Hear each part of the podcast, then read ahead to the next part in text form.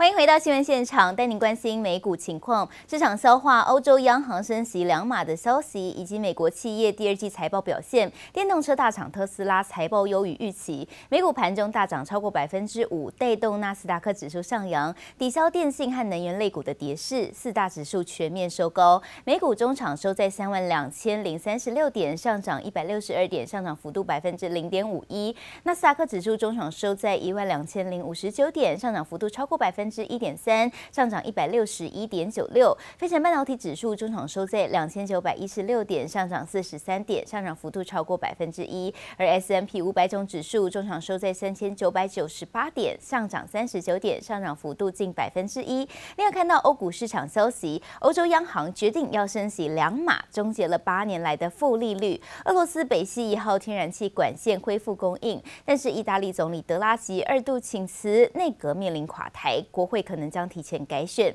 投资人消化多空掺杂的消息。欧股主要市场呢，市场是震荡的，尾盘涨跌互现。看到德国股市呢，中场是下跌三十五点，下跌幅度百分之零点二七。另外，法国股市是上涨十六点，小跌呃上涨了百分之零点二七。欧洲央行公布最新利率决议，宣布十一年来首度升息，而且一举就升息了两码，宣告欧央结束负利率政策。The Governing Council took further key steps to make sure that inflation returns to our 2% target over the medium term. We decided to raise the three key ECB interest rates by 50 basis points. We had the debate, weighted the pros and cons, and at the end of the discussion, all members of the Governing Council rallied to the consensus of 50 basis points. 原本市场预估欧央这次只会升息一码。欧央在声明中表示，为了让通膨回归到正常水准，评估现在适合加快升息步调。欧央行长加拉加德在记者会上指出，预估能源价格以及欧元区的通膨短期内仍会很高，加上欧元贬值也带来通膨压力。欧央将会进一步让货币政策回归正常，接下来的货币政策将是经济数据持续来调整。受到通膨影响，联准会鹰派升息，美元一路走强的因素影响下，国际金价是一口气跌破了一千七百美元的重要心理关卡。中国大型银行甚至以保护投资人为理由，暂停贵金属开户与交易，让想抄底的投资人没有办法进场。专家分析，短线金价难以看见支撑，除了密切关注联准会政策，最快也要等到第四季底才可能出现反弹。请核对您的贵金属信息。你买的是纸黄金还是实物？纸黄金。中国民众拿着银行卡，忙着向行员查询纸黄金的交易资料，就是因为近来国际金价持续下跌，吸引不少想抄底的投资人。不料却发现，中国的工商银行与建设银行等金融机构是纷纷暂停了贵金属业务开户，理由竟是因为国际大宗商品不确定性大增，风险上升，为了保护投资者才会暂停业务。不过，看在国内银楼业者眼里，却有不同看法。大陆的话，银行。的话，它现在可能有就是所谓的金融风暴的可能。不要消费者再去开贵金属户的原因是怕他直接用纸上作业把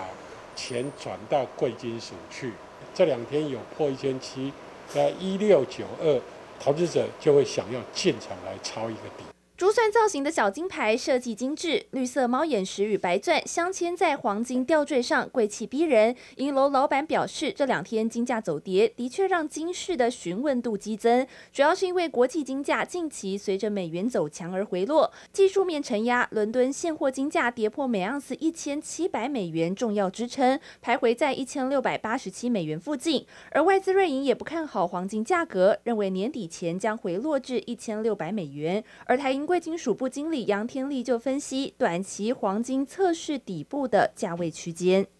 欧元跟英镑呢，短期之内也看弱。在目前的淡季，七月到八月，其实金价本来就缺乏一个实体买盘的支撑，季节性的需求可能要到九月中才会出现。也因此，在短期之间到中期的话，我们认为金价的确有可能去往下测试一六五零到一六零零之间的这个支撑。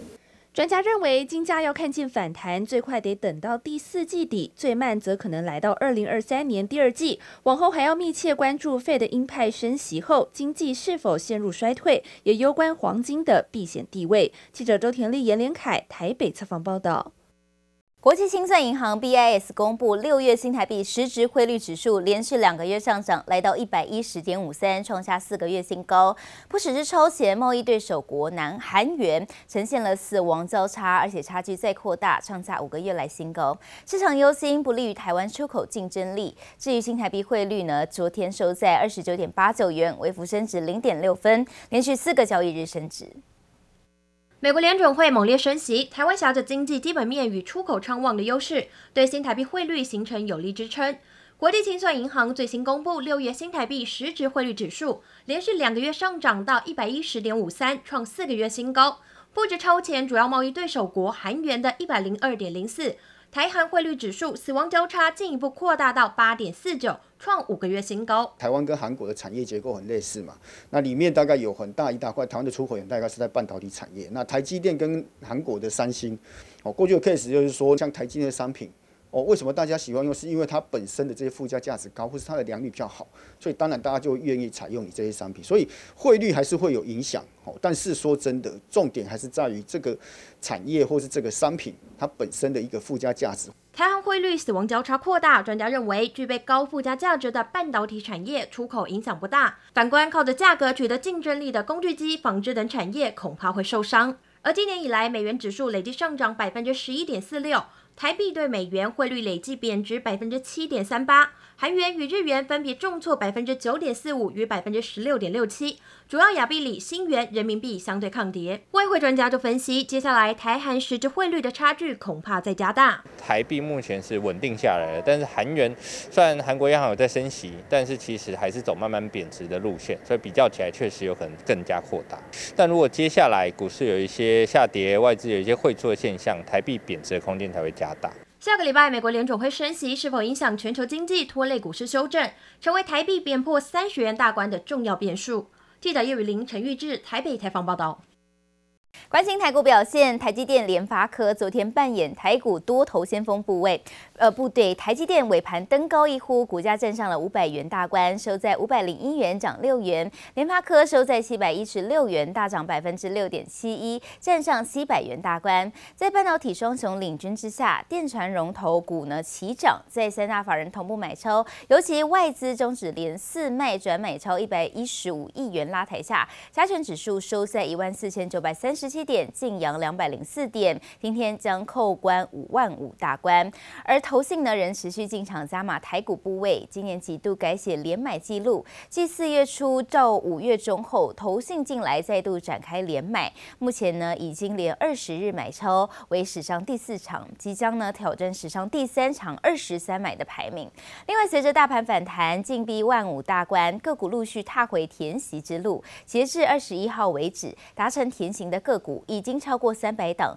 其中又以电子族群为大宗。传产方面呢，货魏三雄除息压轴登场的万海，昨天也重新迈向天息之路挺进。另外，带你看到鸿海投资中国紫光集团受到市场关注，外界就好奇入股的关键因素。发言人邬俊义表示，投资案是由第三方基金所做的决定，已经在周二向投审会递件。鸿海强调，新紫光聚焦 IC 设计、交换机、路由机以及伺服器四大领域，对于红海长期发展有利。后续也期望呢，审议是正向发展。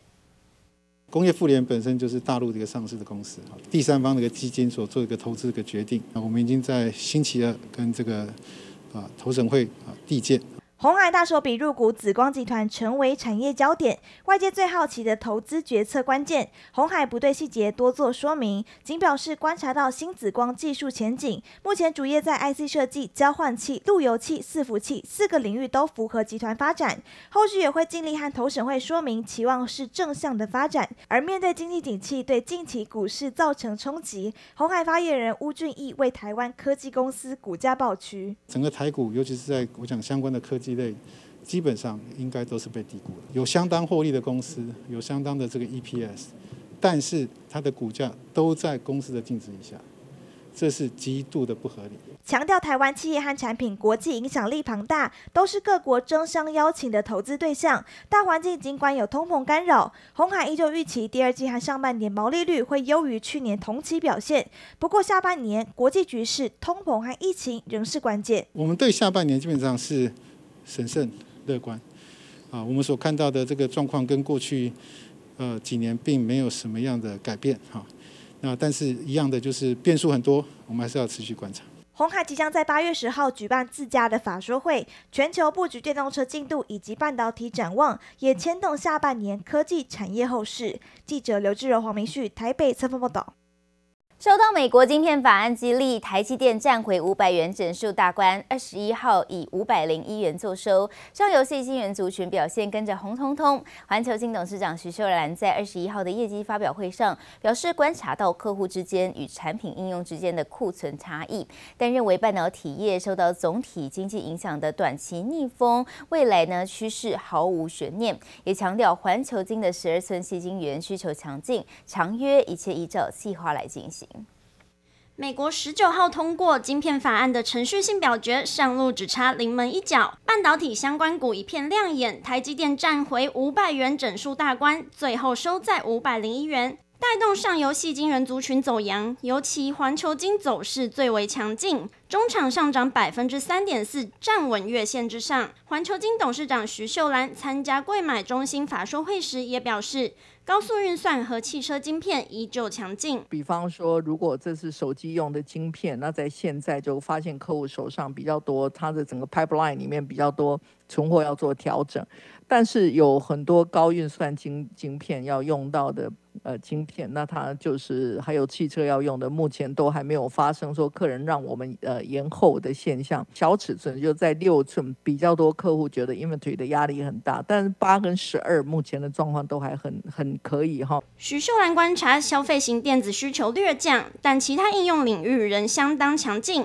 对于大型本国投顾同步调降今年与明年的十二寸矽晶圆需求，明年产能利用率恐怕降到百分之九十八。徐秀兰则表示，目前只有小尺寸细晶圆略有库存压力，而且长约都依照计划进行中，没有疑虑。所以半导体的短期可能会有一些小的，因为总体经济跟呃呃其他的这个短时间的逆风影响，呃有一些小调整，但是长期这个 trend chart 是没有疑没有悬念没有疑虑，它一律是一直一直在往前走。尽管半导体市况杂音多，徐秀兰对半导体前景有信心。日前宣布将在美国德州新建十二寸新厂，看中美国客户的市场需求、政府补贴、合宜的能源与土地成本等。对于美国晶片法案可能对在中国的扩建限制，徐秀兰低调表示，在未定案前暂不回应。记者史方日、乔大龙台北采访报道。润泰兴、润泰全二十号晚间双双召开重讯记者会，澄清有关南山人寿净值危机。两家公司都表示将会重新评估资产，以提升公司净值，也挽回以挽回投资人信心。但是不料呢，昨天一开盘，两家公司就跳空跌停锁死。润泰全委卖张数达一点四万张，润泰兴是八点一万张，因此公司再度发出声明回应，财报将会尽快完成，不会有下市的危机，请投资人要理性看。转投资公司净值未能同时反映资产及负债受利率变动影响，所导致之低估及下降，使本公司净值亦受到相同之影响。为确保公司股东权益，变更会计政策，将投资性不动产改采公允价值衡量。市场传出，因南山人寿第二季净值大减，恐拖累大股东润泰新及润泰全出现下市危机，引发市场恐慌，让高层紧急召开重讯出面灭火，强调第二季数据仍在结账中，拟变更会计政策，提高净值，暂不考虑处分资产，但也不排除增资发债等计划，但还是无法挽回投资人信心。二十一号开盘，双双跳空跌停锁死，润泰全股价重挫到六十五点七元，委卖约一万张；润泰新也跌到五十九点二元，排队卖单更高达五万多张。除了润泰双雄受到波及，制鞋大厂宝成也是受灾户。二十一号股价下跌约百分之四点一五。因为我们没有做财务预测哈，那我们整个都还在财报的结算当中，那实际的数字，那可能现阶段还不太清楚。也不会有重大的影响。分析师认为，直到确切数据公布之前，短线上都会弥漫恐慌性卖压。不过，下市危机则有些过于耸动。反应这么激烈，是因为他们股本相对比较小，那透过转投资的方式去持有股本很大的南山人寿的一个股份。所以，当这个南山人寿净值减损了一两千亿的时候，反映回来，这种股本小的公司就会导致到，哎，看起来这个账面上数字非常的可怕。相信不会有下市危机啦，因为如果以他们本身的本业都还是赚钱的，关键的财报究竟何时会公布？润泰新总经理是回应，财报将会尽快完成，因为昨天的讯息很突然，公司会尽快先完成投资性不动产的公允价值评估，以利提前在财报公告前说明。润泰新不会有下市危机，请投资人理性看待，不需太过担心。如果说以目前的财报编撰方式来算的话，应该它负净止亏损，或者说整个 EPS 亏损的数字，应该是会蛮可观的。就像这个殷衍良董事长所说的。它净值不会归零的话，超跌之后应该还是有一些反弹的机会。在升息、战争、通膨等因素影响下，南山人寿净值大幅缩水，也让南山、润泰和宝城都始料未及，但也让最终的关键财报成为投资人的关注焦点。记者唐佳艾克斯安台北采访报道。